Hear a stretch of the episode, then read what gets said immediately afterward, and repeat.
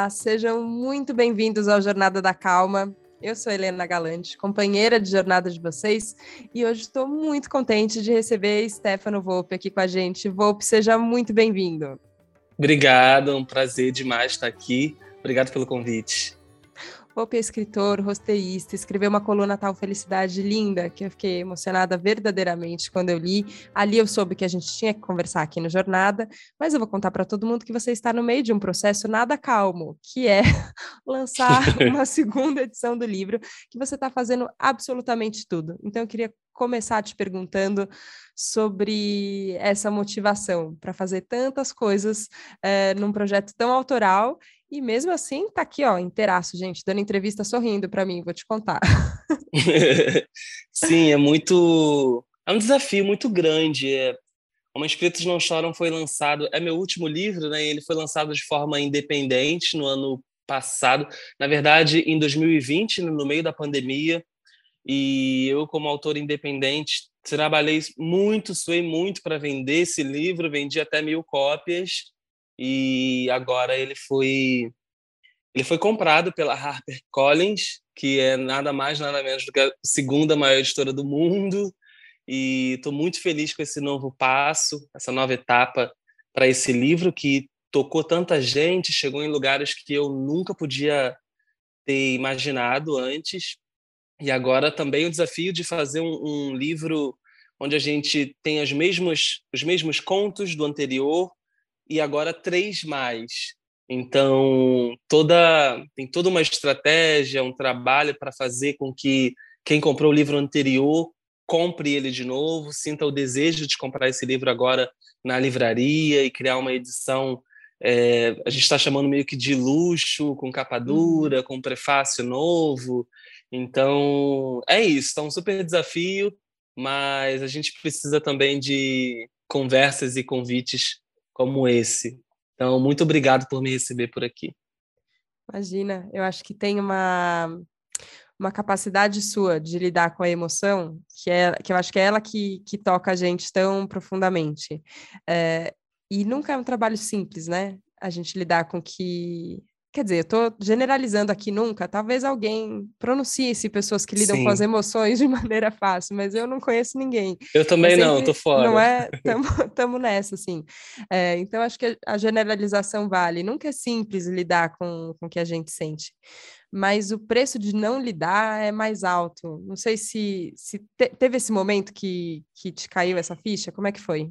Sim, faz muito sentido para mim, porque eu sou escritor há algum tempo, escrevo há 10 anos, e eu sempre fugi. É muito curioso isso, eu sempre fugi de parecer vulnerável na escrita. Então, eu escrevia sobre qualquer outra coisa. Eu comecei escrevendo fantasia, depois eu escrevi um drama, e toda vez que eu chegava perto assim de me expor na, na escrita, eu fugia porque eu não estava pronto para lidar com aquela emoção, não estou pronto para compartilhar isso com as pessoas. Não quero que as pessoas me conheçam tanto assim. E aí, Homens Pretos Não Choram, para mim, é uma virada de chave, porque é um momento, no meio da pandemia, a gente começou a repensar um monte de coisa, né? um monte de comportamento e, e, e teorias e existência e tanta coisa que aconteceu, né? Está acontecendo, na verdade, e aí eu decidi, eu escolhi, assim, eu preciso ser mais vulnerável, eu preciso preciso compartilhar as minhas emoções com as pessoas. E a partir daí eu descobri uma escrita mais sensível, mais vulnerável e que acaba aproximando melhor a gente. Porque quando eu quando eu mostro minhas fraquezas, eu encontro outras pessoas que que estão querendo elaborar as fraquezas delas também, sabe? E, e aí dá match, esse match é muito gostoso. Agora, é, esse retorno, acho que isso que você falou, você é, tem, tem uma coragem individual, né, de, de de repente decidir se expor, é, e que legal que o processo foi tão consciente para você. É, eu acho que eu, eu, aqui com Jornada vivi ele meio no susto. Quando eu vi, eu já estava abrindo meu coração e falei: eita, ok, então é assim, então vamos, beleza. que legal que, que para você foi consciente, assim, sabe? Agora eu acho que é o momento, eu vou. Eu, eu eu vou mostrar a vulnerabilidade que está aqui, né? O que eu sinto que, e como eu lido com isso. Muita análise, uma... tá? muita terapia ah, para chegar nessa bem. decisão. Agradecemos a terapia por isso, então. Mas tem um retorno, né? Tem, tem essa volta. A hora que, a hora que a gente está tá aqui, está aberto, as pessoas também chegam e começam a falar dos próprios processos que elas estão elaborando, como você falou. É, só que você fala também de dores que são, são profundas. É, e, e aí você começa também a lidar com, com, com essa dor que ela não é só sua, ela é de, ela é de tantos. É, também foi uma, um assunto que você levou para terapia depois? Lidar com, com o que você recebia? Ou também não é tanto, assim, os, leitores recentes que, que se resguardam também na hora de compartilhar com você o que eles estão sentindo? Essa é uma pergunta muito boa, Helena. Estou aqui pensando nela. É, eu, sim, é, de fato, antes de decidir ser vulnerável com as palavras, nas palavras, pelas palavras, meus feedbacks eram muito voltados à qualidade do meu trabalho. Você precisa melhorar nisso, precisa melhorar naquilo, ou você é muito bom nisso, você cria ganchos incríveis e etc. Depois eu entrei num outro lugar, né, que era um lugar de nossa, eu tenho um avô que nunca chorou. E eu só lembrei disso depois que eu li seu livro. Ou um que muito forte que eu recebi, que era de um era uma pessoa que estava com o pai no leito de um hospital e contou o primeiro conto de Homens Pretos Não Choram para o pai e viu o pai chorar.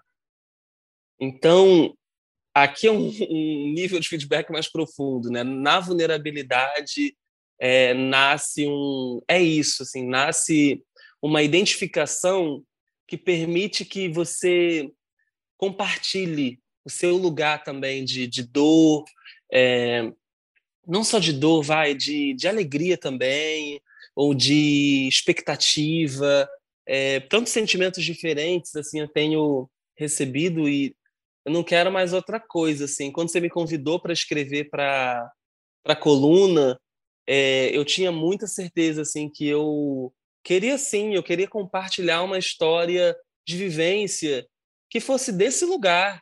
Vamos, estamos desnudados aqui e vamos vamos trocar, né? Eu acredito muito hoje na força dessa dessa troca, porque parece super clichê, mas eu eu tenho acreditado cada dia mais que a, a, nossa força ela vem de fato da nossa fraqueza.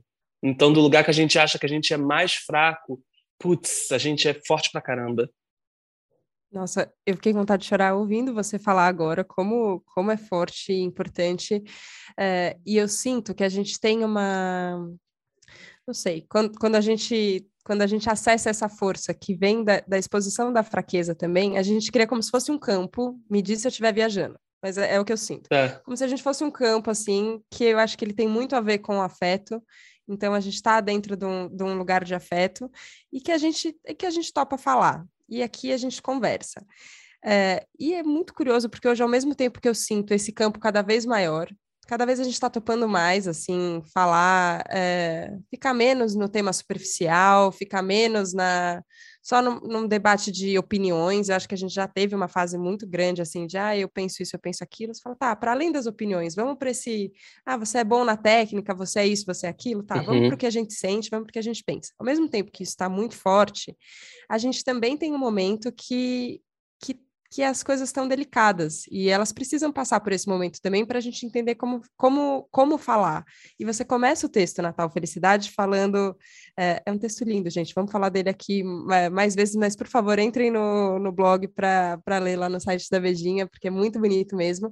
Você começa falando sobre, mesmo com, com, com o perigo, vai, de uma romantização, de uma coisa que é complicada, a gente precisa falar sem medo sobre o que, o que foi felicidade, o que é felicidade é, do seu ponto de vista infantil. E eu queria te perguntar, na, na época eu não tive a oportunidade de perguntar sobre o texto, mas sobre essa, é, essa ressalva, não sei se é uma ressalva inicial que você faz, mas como você é lida sim. com isso? É uma ressalva? É quase um disclaimer, né? É... Legal você falar disso. É que é que a gente está num assunto tão. Igual você falou, né? A gente está falando de um assunto tão complicado. É, na verdade, talvez complicado, não, tão delicado, né? as pessoas complicam tanto um assunto que é simples que hoje hoje a gente fica eu às vezes eu piso em ovos sabe às vezes eu sinto que eu estou pisando em ovos para contar é, uma história vulnerável por exemplo porque rapidamente alguém aparece e fala você está se vitimizando é, você está de mimimi o ah, você quer se colocar como vítima agora e não é sobre isso, não é desse lugar que eu que eu tô falando. Pelo contrário, para mim essas, as histórias que eu vivi, é, as histórias mais frágeis que eu vivi, eu não trocaria por nenhuma, nenhuma outra. É, isso faz de mim quem eu sou, né? A gente é feito das nossas histórias, né? E tenho muito orgulho de tudo que eu vivi. Imagina, a minha infância na favela, uma coisa que eu mais me orgulho na vida, de como que era do, do quanto que eu aprendi daquela fase da vida. Né? Só que, por outro lado, quando você fala disso, você corre às vezes um risco, né? que é esse risco de alguém achar que você está se vitimizando e tapar os ouvidos para ouvir o que você tem a dizer. É... Por isso que eu achei importante começar o texto dando essa, fazendo esse disclaimer, né? E galera, é... eu sei que isso pode acontecer, mas vamos ouvir aqui o que eu tenho para dizer é, e eu acho que isso acontece super, né? Não, de as pessoas, nossa, isso, essa coisa do, do romantizar, a gente parece que às vezes aprende umas palavras legais e usa elas e desgasta elas e aí agora tudo é romantizar, mas assim nem tudo é romantizar, tá entendendo? Sim, nossa. Faz e... sentido. Faz, faz, todo sentido. E eu, eu, fiquei é quando você fala ali, é, vou, vou, dar uma contextualizada aqui, mas você é o autor do texto. Me diga se eu estou contextualizando certo para quem está ouvindo. Mas o Volpe conta um pouco sobre, sobre a infância na favela, sobre coisas que são difíceis, assim, ó, faltou água, é, e, e, como seu pai lidava com, com a falta de água, ou quando é, é, chovia demais, então o que, que acontecia? Tem, tem situações que é isso, assim, é, são, são complicadas de lidar. Só que você estava falando do seu olhar infantil sobre isso. E não infantil no sentido de só, só de ser da criança, assim, mas no, num olhar puro sobre isso, que via as coisas com amor. E numa sensação de gratidão incrível também a sua mãe, ali que me, me pareceu uma figura importante nessa, nessa história, para instigar a criatividade, a imaginação e também ter é, ter essa característica de super-herói que você fala ali no, no final, né? Sim, sim. É, Na verdade, que... ela que é a grande, ah, ela que é a grande super, super heroína dessa história, né? Quando eu mostrei a, esse texto para ela, ela falou, ela ficou meio ressabiada, assim, tipo, que ela sabe o quanto que ela. Minha mãe teve sete filhos, né? Eu sou irmão de seis e muita luta, né? E minha mãe sabe o que ela que ela lutou ali para criar sete imagina sete filhos na escola com salário mínimo, Nossa. né? Muito é muito suor, né? Muito muita luta. E aí ela ficou assim, eu tinha que aparecer mais aqui, hein? Então ela ficou meio com ciúme do meu pai. Só porque ele apareceu mas tudo bem. no texto. Não, mas é, fala para ela que se ela ouvir esse episódio, ela vai ver que dá para entender, que ela tem um papel ali que é muito importante e forte. Só que o que eu tive a sensação é que você você olhou para toda essa situação com amor. E eu acho que também romantizar, a gente aprendeu a usar essa palavra com desdém, né? Assim, com é, como uma crítica, assim, ó, ah, você tá romantizando, tá fazendo, ou está querendo parecer vítima, não sei o quê. A gente, a gente usou essa palavra só nesse sentido. Mas eu fiquei pensando também, falar, olha, colocar, ver romance nas coisas é ver amor também nas coisas. E tinha amor ali, tinha muito. Eu fiquei com vontade de é, imaginar a cena de você patinando é, com água e sabão ali, no quintal. Você fala, cara, que delícia isso. Isso, isso é felicidade, isso é vida. E entrar em contato com o amor que estava presente presente nessa cena que sim, também tinha dificuldade, talvez tenha sido que, o que te trouxe tão longe tão perto das pessoas. Você tem um pouco essa sensação? Como é que é a sua relação com ver amor nas coisas? Tenho, eu eu sou escritor, né? E é muito difícil para mim contar uma história sem romantizá-la, né? Partindo desse, uhum, desse princípio. Né? Eu escrevo ficção é, e aí sim é válido, acho que é válido demais a gente pensar em romantização com cuidado, porque às vezes as histórias romantizam suicídio, romantizam problema, e fazem com que o público ou a audiência entenda um assunto super sério de uma perspectiva errada e que pode se tornar perigoso. Acho que a gente não está dizendo aqui que isso não é válido, né? Sim, esse, esse, pensamento é válido, mas a gente precisa também ter empatia, né, com com o que o outro está querendo dizer. Né? Eu acho que vem um pouco daí. É, você está falando do amor e eu eu relaciono muito o amor à empatia, né? Acho que eles estão muito muito ligados. É, isso, inclusive, faz com que eu me concilie com quem eu fui, com o meu passado, é, de uma forma mais interessante, né? Porque não é, é romantizar, talvez seria dizer aqui para você que eu não passei por problemas e que eu era super feliz todos os dias, não tendo dinheiro para pegar um ônibus e ir no centro da cidade. Né? Isso não é verdade. É, eu queria queria sair dali ou queria queria estudar, tinha sonhos, queria conquistar, ainda tenho, né? Tantos objetivos. É, então não é sobre isso, sabe? Não é sobre dizer que todos os meus dias foram felizes e alegres, mas eu acho que esse amor e essa empatia me permitem é, olhar para as histórias sensíveis que eu tive, é, que a gente tem, né? Todos os dias e se conciliar, assim, com a gente mesmo. Acho que esse é um exercício super válido. Nossa, é um exercício que é, eu vou chamar até de inevitável. Uma hora ou outra a gente vai ter que ficar de cara com ele. A gente vai, vai é verdade. ter que, não é? é? A gente talvez empurre um pouco com a barriga, né? É, tente deixar Sim. um pouco para depois, como a gente falou lá no começo, não é exatamente simples, mas é, eu penso que ele é inevitável, assim, uma hora ou outra a gente vai ter que fazer isso.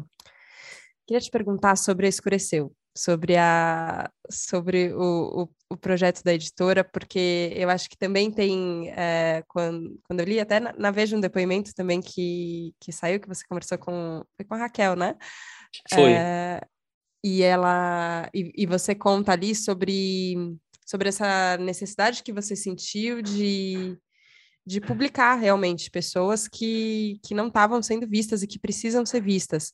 Autores negros é, importantes com, com trabalhos que talvez numa livraria a gente entre e não vai encontrar. É, Isso. Como, é, como tem sido esse, esse processo, tanto de, de escolha e de trabalho com as pessoas, como é? É, legal essa pergunta. Eu estava pensando nisso agora, assim, no meu trabalho com a Escureceu, porque não sei quando que esse podcast vai ao ar, mas a gente está numa super polêmica com a ideia do não, envia, envia não inviabilize.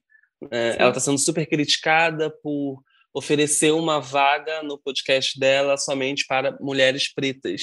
Né? E isso é o tipo de coisa que eu. As pessoas não fazem ideia de quantas mensagens eu recebo por só abrir a editora para profissionais pretos. Né? São muitas mensagens, de verdade. Quando eu saí na Veja, inclusive, foi super difícil, inclusive, lidar com a quantidade de comentários e reações negativas que chegaram, que chegam, elas chegam todos os dias. As, as pessoas brancas, elas se incomodam com, com, essa, com esse tipo de iniciativa. É... Só que, na verdade, quando você entra na, na livraria ou quando você pesquisa uma editora ou uma agência literária, o que você vê é quase o oposto. A grande maioria das pessoas é, em destaque ou profissionais são pessoas brancas. E, então, isso já está acontecendo, já acontece. Essa já é a realidade. É, a, a Editora Escureceu é uma iniciativa justamente para resgatar textos e, e contos, um, romances de autores pretos que a gente não conhece, ou que a gente, ou que foram embranquecidos com o tempo, como o próprio Lima Barreto. A gente lançou ano passado Lima dos Anjos, é, Clara dos Anjos, Clara dos Anjos. e o que tinha de gente que não sabia que Lima Barreto era, pre... era um homem preto, assim, não está no gibi. Era muita gente não sabia. Então, existe esse trabalho, né? E tantos textos perdidos assim por aí que precis... precisam de valor nesse tempo agora. Então, a escureção é essa proposta, tem essa proposta de fazer um resgate, um, um garimpo literário. A gente resgata textos de 100, a gente já chegou a resgatar textos de mais de 200 200 anos. Então, é, esse é um trabalho que a gente faz ativamente, inclusive mensalmente. Eu tenho hoje, hoje eu sou anfitrião do que a gente chama de Clube da Caixa Preta, que é um clube de assinatura onde todo mês você paga oito reais e você recebe todos os meses um conto escrito por um autor é, até dois séculos para trás e alguém que provavelmente você nunca ouviu falar.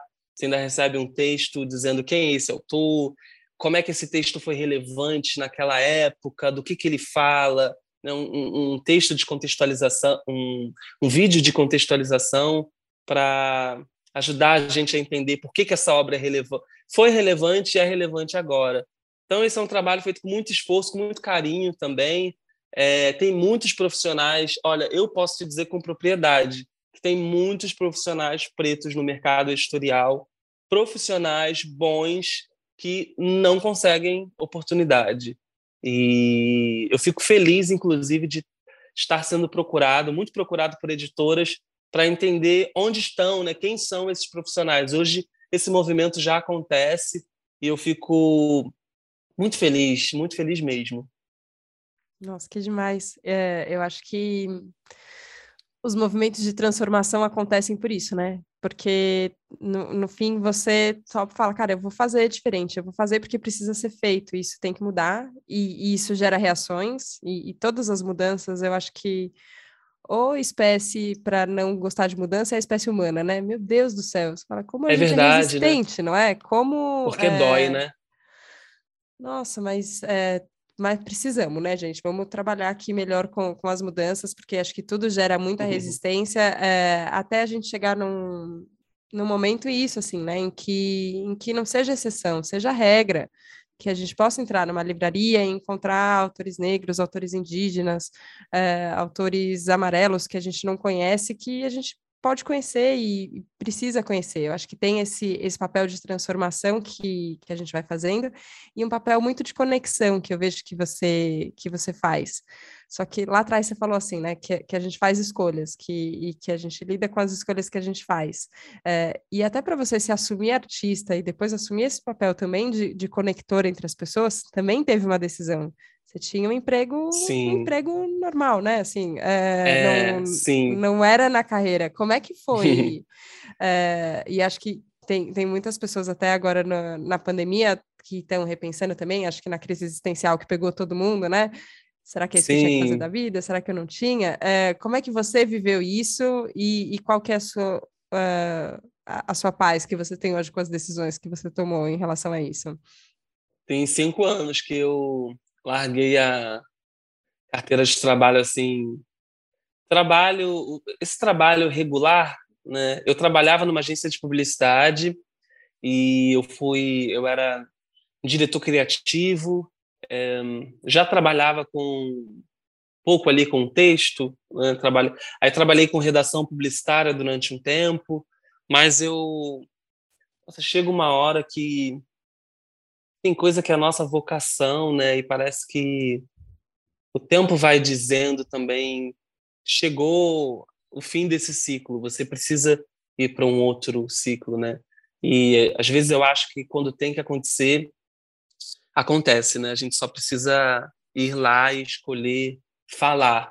E aí o universo vai se movimentando e a gente vai se encontrando. Não foi nada, não foi nada fácil.